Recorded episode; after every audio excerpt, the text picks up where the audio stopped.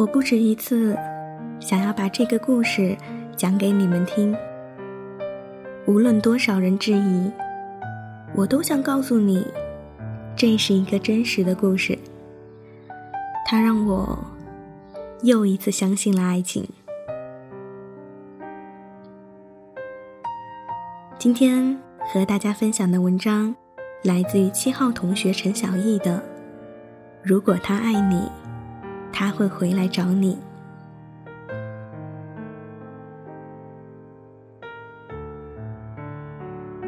姐姐终于结婚了，没有举行婚礼。舅妈念念叨叨了半个月，遇见每个亲戚都要数落这个不孝女。先是不肯相亲，不肯处对象，不肯结婚。现在好不容易结婚了。又不肯办婚礼，使我舅妈没办法扬眉吐气。舅妈说话的表情带着愤慨，好像在说的人并不是自己的女儿，而是有什么深仇大恨的人。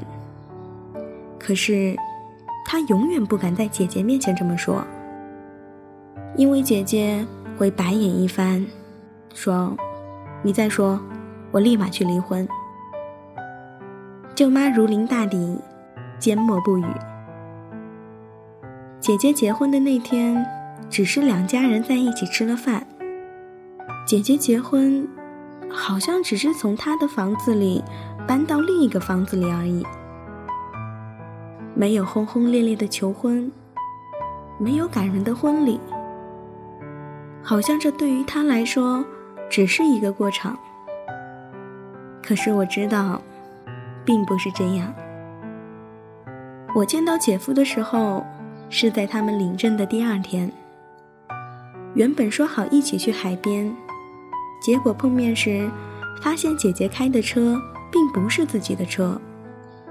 一看，车里还有另外一个人，高高瘦瘦，浓眉大眼，不是很帅，但是却是很舒服的长相。姐妹们开玩笑说：“哟，什么时候认识了男朋友啊？”姐姐说：“哦，你们姐夫，我老公。不可能吧？没有听说过你有男朋友啊？我天天和你在一起，我怎么不知道？别开玩笑了。”姐姐一本正经：“没有开玩笑啊，我们昨天领了证。”她说话的时候。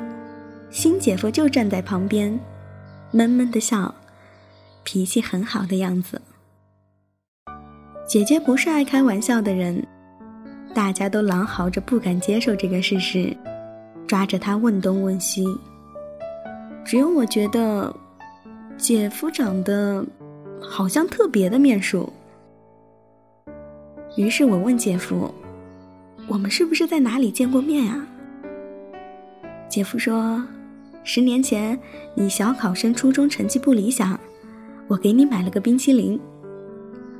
我惊声尖叫，原来是你，怪不得这么面熟。想起十年前，我十三岁，姐姐二十五。我从小喜欢黏着她，即便她不温柔，还喜欢对着我吼。可是她漂亮。他送给我的新裙子，让我愿意被他多吼十几次。姐姐高中毕业后做了很多的工作：服装厂的女工、餐厅的服务生、小诊所的护士和售楼小姐。二十五岁的时候，她已经在市区最繁华的地带开了一间不小的服装店，是家里所有姐妹当中最成功的一位。那时候，她有个男友，还在念大学。我见过几次，高高瘦瘦，姐姐叫他老白。老白虽然叫老白，可是年纪却比姐姐还小，不是本地人。那段时间，我喜欢去姐姐的店里玩，总能看见姐姐对他呼呼喝喝，心里。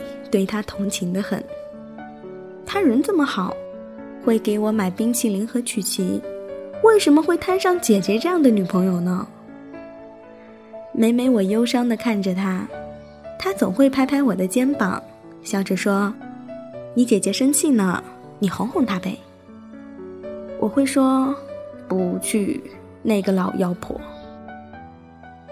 我很喜欢老白，私底下曾故作成熟的劝谏姐姐：“你呀，最好是对他好一点，不然他跟着别人跑了怎么办？”姐姐白眼了一番。要去就去，我无所谓。老白始终没有跑掉，是姐姐先放弃了他。那时候的姐姐已经到了适婚的年纪，事业有成，长得又好看，而老白只是一个年纪比他还小，还靠着家里生活费养活的外地人。舅妈当然不愿意他们在一起。起初，姐姐不愿意分手，和家里闹着僵着。直到有一天，舅妈把一瓶农药摆在她的面前，威胁着说：“你要么分手，要么我就喝了这瓶药。”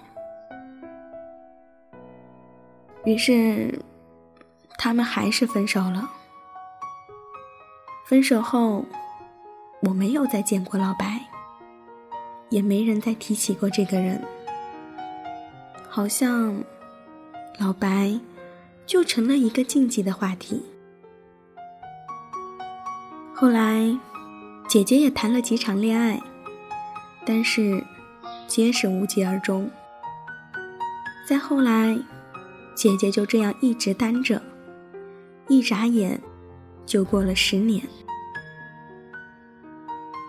在这十年里，舅妈无数次的让他相亲结婚，甚至放低了要求，最后甚至说只要是个男的就可以了。可是姐姐仍然无动于衷。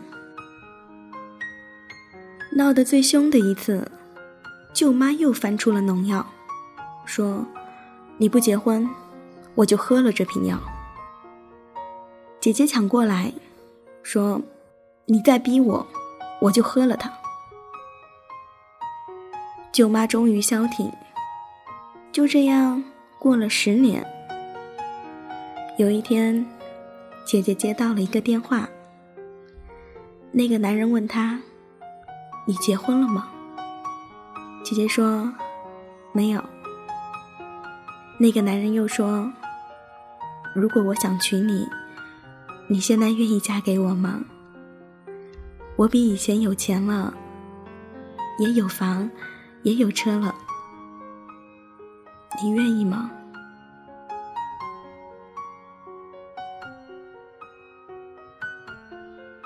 姐姐没有说话，只是抱着电话哭了出来。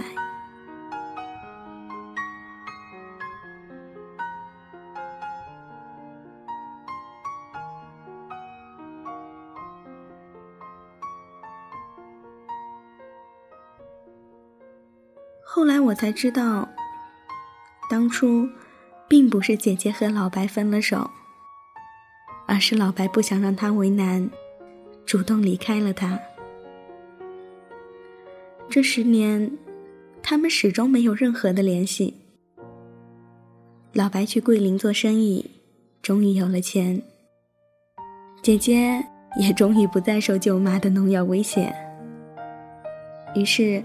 他们十年之后的第一次见面，竟然是在民政局门口。他们领证去了。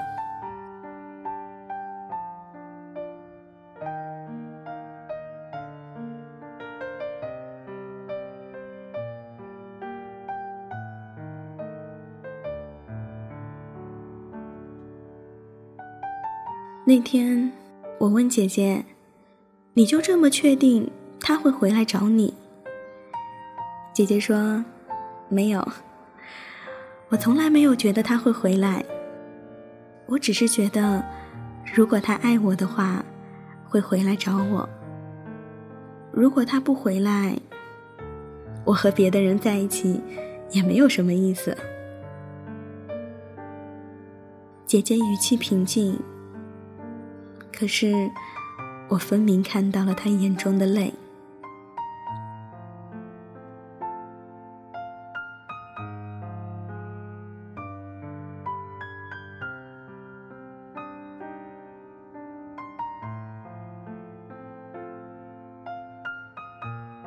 七号同学，在这篇文章的最后写道：“我写过很多很多的爱情故事，可是没有一个人像姐姐的故事这样打动我的。